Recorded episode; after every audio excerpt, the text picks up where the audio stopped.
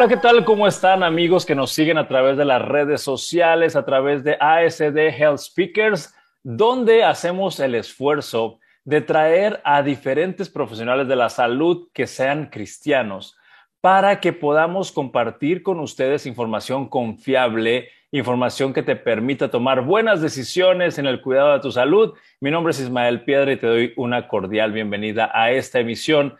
El día de hoy vamos a platicar sobre la hipertensión arterial, algunas recomendaciones, cómo tener mejores cifras de presión arterial e incluso si estás enfermo, cómo mejorar tu salud después de haber sido diagnosticado como hipertenso o hipertensa. Para esto les voy a platicar y les voy a presentar, perdón, a un muy buen amigo. Él es el doctor Luis Humberto Alcántara Aguilar. Él es médico familiar y trabaja en la, en la unidad de medicina familiar número 48 allá en Ciudad Juárez. Bienvenido Luis, ¿cómo estás? Qué gusto saludarte. Milo, qué gusto verte, muchas gracias. Este, buenas noches, espero que estés bien. Gracias a Dios, yo estoy bien. Pues estamos muy bien y gracias a la tecnología podemos hacer contacto para hacer cosas positivas, ¿no? Eh, a través de, las, del uso de las redes sociales. Y bien, Luis, como tú experto en medicina familiar, creo que parte de la medicina primer contacto atiendes a muchas personas que están teniendo alta presión. Y me gustaría, se me ocurre preguntarte, haz de cuenta que vemos los 10 motivos de consulta más comunes que ves tú como médico familiar ¿qué número de, frecuencia eh, ocupará la, hipertensión arterial? Te lo voy a poner más fácil. Fíjate que eh, en la consulta de medicina familiar en todo el país nos agendan por turno 24 pacientes, a veces poquito más, dependiendo de la afluencia de pacientes. De esos 24 pacientes, los primeros 4 a 6 son personas que llegan por diversas causas como resfriados, algún dolor estomacal, alguna torcedura X. Pero los otros 18 a 20 son diabéticos e hipertensos, todos los días de lunes a viernes. Bien, entonces sí, estamos hablando de que es, el, es algo cotidiano que estás atendiendo personas de muchas edades y de muchas circunstancias de salud que eh, manifiestan la alta presión. Y para empezar a, establecer estos criterios para diagnosticar a alguien como hipertenso, por ejemplo, ¿cómo nos podemos dar cuenta que una persona está teniendo una alta o una elevación a la presión arterial que significa un riesgo a su salud? Muy bien. Eh, bueno, hasta hace, hasta hace unos meses eh, se ha catalogado la presión arterial como normal u óptima en 120, la presión sistólica en 120 o menos y la presión diastólica en 80 o menos. Eso es hasta hace unos pocos meses. Pero del año pasado para acá ha habido eh, actualizaciones, entonces ya cambió. Ahora se considera, eh, pusieron dos modalidades de acuerdo a la Asociación eh, Internacional para Hipertensión. Recomiendan que en, en, los, en la práctica del consultorio se tome igual 140, de 140 de sistólica y 90 de diastólica igual o mayor se considera ya diagnóstico de hipertensión en dos o más tomas.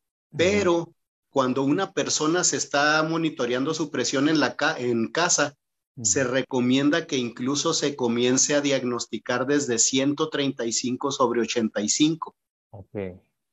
Están haciendo este, estos ajustes con la finalidad de detectar más tempranamente a los pacientes e, y hacer las intervenciones pertinentes más tempranamente.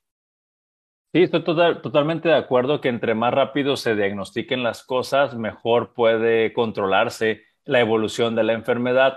Y en este caso, Luis, todos sabemos que la presión arterial eh, es fluctuante, ¿verdad? Durante el día y si estamos haciendo ejercicio, si estamos levantando cosas pesadas, barriendo, trapeando, haciendo alguna actividad, nuestra presión puede eh, elevarse. Pero según tu experiencia, ¿cómo podemos decirle a las personas que se chequen la presión en qué momento del día y bajo qué condiciones?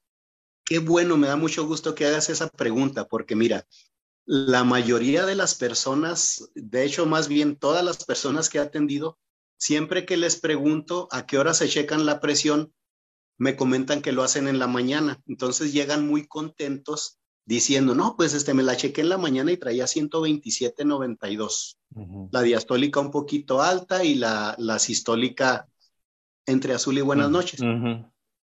Pero hay algo, hay algo que yo he notado en, en, mi práctica personal, algo muy, muy, muy interesante. Hemos notado que las personas que, aunque seas hipertenso, la, la presión arterial se espera que deba salir normal o lo más cercano posible a lo normal en la mañana. ¿Por qué? Estás recién despertado, recién descansado, no se ha acumulado el estrés de todo el día, entre otros factores que más, más adelante vamos a mencionar. Por ende, si la persona quiere monitorear, su, medir su, su presión arterial con, por propósito solamente de monitoreo, de vigilancia, mi recomendación sería que lo hagan en la tarde, noche, incluso antes de dormir, porque ahí ya se, ya se acumuló todo el estrés del día y otros factores. Y eh, de hecho, si, si vamos a las estadísticas en, en salas de urgencia, perdón, nos damos cuenta que precisamente las complicaciones por hipertensión, las más comunes que serían los eventos vasculares cerebrales, como son lo que vulgarmente la gente conoce como embolias o derrames, o los infartos también al corazón, se producen o, ocurren mayormente por la noche o en la madrugada. Entonces, lo, ideal sería checar por fines de, monitoreo o vigilancia, es mejor checarla en la noche, tarde-noche. Bien, y, yo recuerdo, recuerdo Luis, que, la Asociación Americana de Corazón recomendaba que para tomarte la presión este, no tuvieras ganas de ir al baño, que no hayas comido, que no hayas hecho alguna actividad física eh, durante los últimos 20, 30 minutos. ¿Eso todavía está vigente para, para tomarte la presión? De hecho, así sigue. E incluso cuando una persona se va a tomar la presión, debe estar sentada en una posición eh, lo más cómoda posible, pero no, por decirlo, no esparpajado en el, en el asiento, sino sentado lo más recto, derecho posible, sin cruzar las piernas, relajado y sin hablar. En efecto, sin, sin haber realizado actividad física eh, moderada, intensa en los últimos 20, 30 minutos, eh, que no tengas ganas de ir al baño, em, que no hayas caminado, cargado objetos pesados, etcétera. Claro que sí, eso sigue vigente. Bueno, qué bueno que lo sabemos. Y una vez que una persona eh, se detectó una presión arterial, porque ahorita mencionaste que inclusive los rangos han bajado de, de 140, 90, ahora han bajado a 135, 85 para empezar a diagnosticar a las personas oportunamente. ¿Cuántas tomas de presión arterial necesitas tener fuera de rango para decir, ya eres hipertenso? Para establecer el diagnóstico. Con dos o más tomas que sean mínimo seis horas, seis horas de diferencia entre una toma y otra. De hecho, em, precisamente eso es cuando las tomas están en 140 sobre 90 o más en el consultorio, cuando son en casa 135, 85, igual dos o más tomas. Pero hay un dato muy interesante. Hay eh, precisamente a la hipertensión arterial sistémica crónica se le llama el asesino silencioso porque no hay, no da, no da síntomas. Mucha gente dice, yo me siento bien o cuando llegan a la consulta les pregunto solo, solamente por, como dicen vulgarmente, por tantearlos, a ver qué tanto interés tienen en su propia salud y a ver si se están monitoreando en casa. Les pregunto, la última vez que se revisó usted la presión arterial en casa, ¿cuánto traía? Y me dice, no, pues la verdad ya tiene mucho que no me la checo, pero yo me siento bien. Y por más de la mitad de esas personas, como mi turno es el vespertino, ya me dio oportunidad, mm, mm, oportunidad de tomar cifras un poco más fidedignas, porque en la mañana pues están, están bien descansados, relajados. Si les tomas la presión en la mañana, aunque sean hipertensos, si te quedas con esa medición, pues qué bueno, o sea, quiere decir que al menos en ese momento están bien, pero eso no quiere decir que más al rato van a seguir con ese mismo nivel. Entonces, estas personas cuando les tomo yo la presión en la, en la tarde, noche, ya que es, que es mi turno, ya casi para a esta hora más o menos, les tomo la presión y andan en 180 sobre 100, 180, 90. Entonces, precisamente eh, las guías de las nuevas guías de, práctica clínica mencionan que cuando una cuando por primera vez detectas a una persona con cifras en 180 sobre 110, con esa primera con esa primera toma tienes para hacer el diagnóstico, no necesitas dos o una toma más o más tomas, con una sola en esos niveles es, es suficiente para hacer el diagnóstico, pero no solo eso. Eso obliga al médico a, dar una atención de urgencia, además de buscar daño a órganos blancos, como serían cerebro, ojos, corazón, riñones, etcétera. De hecho, todo el cuerpo se daña, ¿no? Pero estos son los lugares donde más fácil se detectan y más rápido se detectan los daños. Oye, doctor Luis, hay algo que, que me no puedo evitar preguntarte, porque también es bien sabido que algunas personas cuando van a los hospitales se ponen nerviosones y simplemente ver a los doctores o que te digan, te voy a tomar la presión, suficiente para que se te suba un poquito. Correcto. Y de hecho, sabes que también me pasa. Tengo, tengo tres pacientes a los que aprecio mucho. uno, de, uno de ellos, de hecho, es papá de una compañera enfermera. El hombre es un varón como de unos, te diré, 56 años pero lo ves tú y el cuate está bien musculoso. Ese hombre hace ejercicio hasta en el ejercicio. Es una persona, me, me, da gusto mucho cómo se cuida porque es bien quisquilloso en su, en, en, el cuidado de su salud. Pero el problema con él es que caemos en el otro extremo. Es tan cuidadoso y se preocupa tanto que eh, ya aquí ya no son factores de estilo de vida lo que lo arruinan, sino precisamente sus factores emocionales como su preocupación por la salud, lo que hace que, su presión se, eleve más allá de lo normal. Llega conmigo y lo encuentro con, cifras altas. Va a su casa y de hecho día con día, mañana, tarde y noche me trae los registros bien puntuales, hasta parece administrador así con horarios y todo, presiones de quinceañero, pero llega conmigo y se, y se, se, eleva su presión. Y eso es lo que conocemos como la hipertensión de, la hipertensión de bata blanca. Entonces, precisamente para ah, no desenmascarar o más bien descartar que esté sucediendo ese fenómeno, porque también tengo otros pacientes que de igual manera son hipertensos y no se cuidan tanto, y sí, me traen las lecturas de su casa y están pues, descontroladas, no tanto como para decir, oye, me voy a jalar los pelos de estrés porque se va a morir ahorita, no. Pero, pero cuando llegan conmigo, eh, eh, les encuentro cifras mucho más altas que las que ellos me traen.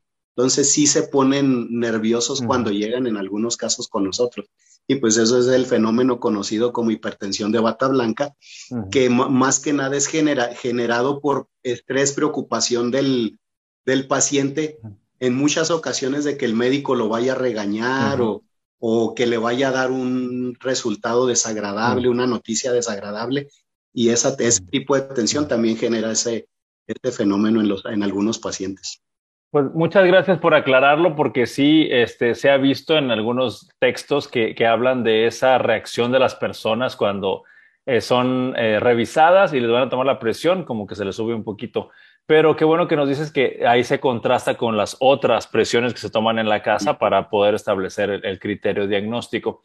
Y bien, quiero entrar en un terreno eh, para conocer tu, experiencia, Luis. Hemos sabido, por ejemplo, que las personas que tienen este, más riesgo de tener hipertensión, pues son los que tienen sobrepeso o los que tienen diabetes, como lo mencionaste hace ratito. Pero también hemos sabido que si una persona baja de peso, la presión arterial también baja. Entonces, aquí quiero meter, eh, meterme a la, sección de cuáles son los cambios que puede tener una persona en su estilo de vida que pueden hacer que estas cifras de presión que estaban descontroladas o fuera de rango pueden reducirse o inclusive normalizarse. Mira, se, se, estima también según las guías de práctica clínica que por cada 5 a 10 kilos de peso que baja una persona, también sus cifras de, presión arterial pueden bajar de 5 a 10 miligramos mm. por, este, perdón, milímetros de mercurio mm. de su presión arterial, mm. y, lo cual es cierto. Sin embargo, qué bueno que haces esa pregunta. Sabes que yo he notado algo muy interesante y, pareciera como que le voy a dar vuelta a la, la última mm. pregunta que me hiciste sobre los cambios que hay que hacer, mm. porque primero quiero mencionar algo, lo que son los, eh, los factores de riesgo para hipertensión. Conocemos que pues es sedentarismo, sobrepeso, obesidad, exceso eh, en el consumo de sal, eh, algunos factores emocionales, manejo de emociones, etcétera. Todo esto influye. Sin embargo, en la práctica, en la práctica personal, me he dado cuenta de algunas cosas. Eh, las guías de práctica clínica también, tanto del CENETEC como de, eh, de la Asociación Americana del Corazón, etcétera, mencionan los factores este, de riesgo que ya mencionamos, eh, sedentarismo, obesidad, sobrepeso, consumo de sal, el tabaquismo también lo mencionan cuando la persona empieza a dejar esto, también comienzan a bajar sus, sus niveles de presión arterial. Pero yo me he dado cuenta de algo muy importante y, lo digo en el, buen, en el buen sentido de la palabra, como una buena noticia. Eh, al menos en mi experiencia, he notado que cuando yo le insisto a la gente en que aumente el consumo de agua natural, ¿por qué razón?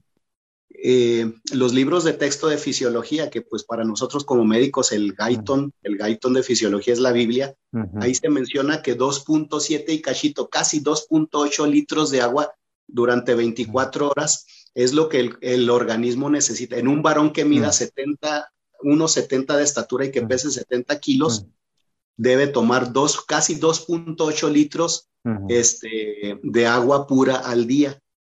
Yo los redondeo a tres pero como dicen vulgarmente por ahí, si tú quieres quebrar el, si, si estás tirándole de pedradas a un edificio de 20 pisos y quieres quebrar el, el, el, vidrio de la ventana del piso 10, pues tírale a la, a la 15, porque si no llega, por lo menos aseguras que llegues a la 10.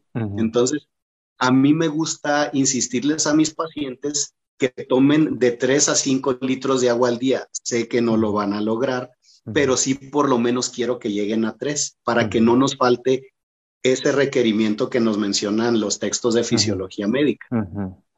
¿Por qué razón? Como, como es bien sabido en el ámbito médico, los riñones no solamente filtran la sangre, sino que también son un sensor de líquido.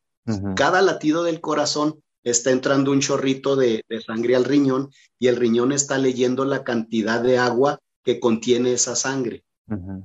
Cuando cuando el riñón detecta que a esa sangre le falta agua, o sea, en la viscosidad, que en medicina más bien de manera más técnica llamamos osmolaridad, cuando el, el riñón detecta cambios en la osmolaridad, comienza a producir algunas sustancias o hormonas que generan un montón de cambios que pues obviamente no vamos a mencionar aquí, pero hacen que la presión se eleve para compensar la falta de líquido con presión, pero esto es solo una solución temporal. ¿Por qué razón? Es como si aquí se estuviera cayendo el techo y yo me meto y le meto las manos para dar oportunidad a que los que están adentro salgan y se pongan a salvo. Pero si alguien no entra y pone aquí vigas y postes y estacas, esto me va a cansar y se me va a caer, a mí me va a matar. Y esto es lo que sucede con la insuficiencia renal por hipertensión.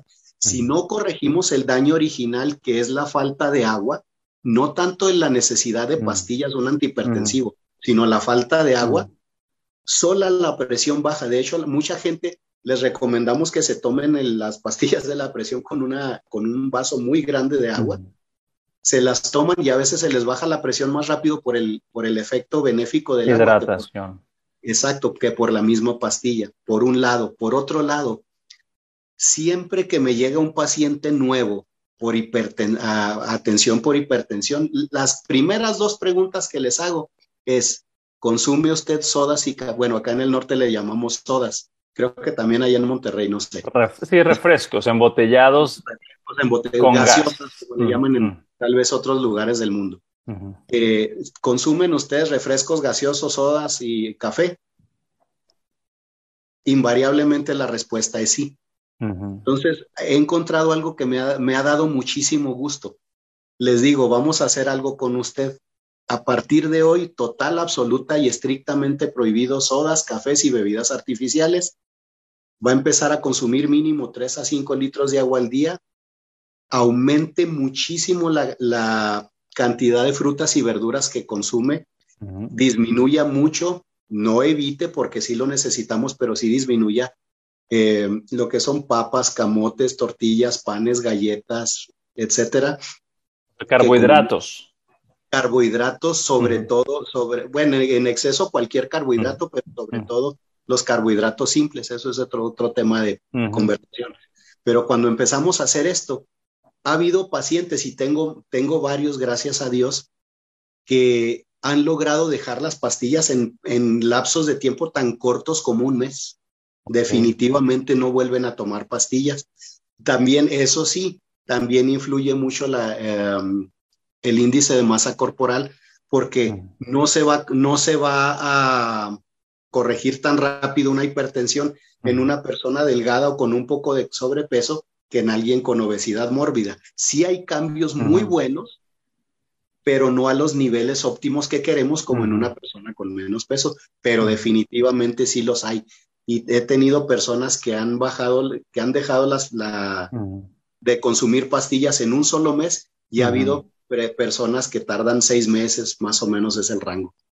Bien, entonces aquí uno de los grandes secretos para poder disminuir tus cifras de presión o inclusive, como lo mencioné hace ratito, normalizarlas, es que hagamos cambios en el estilo de vida, tratemos de bajar de peso y obviamente la alimentación que acabas de decir, de, incluir suficientes este, frutas y verduras, ah, inclusive el plato del buen comer que, se, que promociona mucho la Organización Mundial de la Salud, pues nos dice que prácticamente la mitad de nuestro plato, de lo que nos vamos a servir, tiene que tener frutas, digo, verduras en este caso. Eh, entonces, con eso ya le tumbamos carbohidratos y, otros tipos de, alimentos grasos o, pesados. Entonces, Luis, entonces bajando de peso y tomando mucha agua son dos elementos importantísimos que tú como especialista en medicina familiar recomiendas a los pacientes. ¿Qué otra cosa crees que funciona para ir reduciendo los niveles de presión arterial? Sí, esa es una pregunta muy importante porque eh, si bien eh, el estilo de vida materialmente hablando, hablando de alimentos y bebidas, tabaquismo, etcétera, todo eso influye, yo creo que más del 90% de los casos también es bien sabido y también lo tengo eh, experimentado con algunos pacientes. Puede estar muy delgado, puede comer sumamente saludable, puede tomar pura agua pura, es más, no consumir ni una gota de, de sodas o café o refrescos gaseosas. Pero si el manejo de las emociones no está donde como debe estar y sobre todo la paz, la tranquilidad, la confianza en Dios, si es una persona muy aprensiva, este, esto pues nulifica todo lo anterior. Entonces está íntimamente relacionado el manejo emocional y manejo del estrés para que también las cifras de presión arterial se logren normalizar. Y bueno, pues eh, tenemos un gran reto a las personas que nos están escuchando en este programa, pues además de tomarse los medicamentos regularmente, que no se te pasen las, pastillas, pues hacer estas otras actividades que yo considero, Luis, que, que un cambio de estilo de vida puede sonar un reto muy difícil de lograr, pero pues nada más es tomar agua, esencialmente, y, comer un poco más saludable. Así es. Y es que tristemente como adultos, de niños, comemos lo que necesitamos, pero conforme vamos avanzando en edad, se va pervirtiendo el paladar. A lo bueno llamamos malo y viceversa. Y pues eso es lo que nos trae todo este tipo de enfermedades. Y bueno, Luis, para dirigirnos hacia el final de esta entrevista, me gustaría que en el último minuto eh, pudieras resumir cuáles serían las recomendaciones para los pacientes, a las personas que tienen alta presión, qué es lo que deben de hacer para que las cifras se disminuyan. Primero que nada, eh, me gustaría comentarles, yo les digo así a mis pacientes, mientras yo sea su médico, total, absoluta y estrictamente prohibido consumir sodas, café y bebidas artificiales de todos tipos. Número uno. Número dos, tener sus niveles de lípidos o grasas en sangre, que son colesterol y triglicéridos, lo más controlado posible. Número dos, tomar arriba de tres litros de agua al día. Número tres. Número cuatro, alimentación saludable, aumentar muchísimo el consumo de frutas y verduras. De hecho, la, el desayuno, como dicen vulgarmente, el desayuno es de, reina, la comida de princesa y la cena de limosnera. Pero esto es hablando eh, simbólicamente, claro, porque y hablando de la, de la cantidad, porque la calidad siempre debe ser buena en las tres comidas. Entonces, eso, el manejo de las emociones también. A veces este, nos enojamos hasta porque el carro enfrente se nos metió en sin poner direccional, etcétera. Y ya vivimos en una sociedad muy, mm, muy proclive a, a, exaltarse. Entonces hay que aprender a manejar todo eso ya, ya no dejar que esas cuestiones nos afecten emocionalmente lo que son este ambientes con mucha tensión, con mucha frustración, con mucha depresión, con preocupaciones, con corajes, evitar ese tipo de situaciones lo más posible también. Y sobre todo, pues, poner en manos de Dios eh, todos nuestros, nuestros cuidados, porque Él tiene cuidado de nosotros. Todas nuestras cargas, porque Él tiene cuidado de nosotros. Muchísimas gracias, Luis, por concedernos esta entrevista, por el tiempo que nos dedicaste y esperamos que este mensaje que estás dando llegue a muchas personas para que cuiden mejor su salud, tomen buenas decisiones. Y por último, Luis, si alguien te quisiera contactar, ¿tienes alguna red social, un correo electrónico que nos quieras compartir? Claro que sí, bueno, puedo, si gustas, puedo dejarles mi número de teléfono y mi correo electrónico. Mi correo es doc, de doc, guion bajo, Luis H. Aguilar, arroba hotmail.com.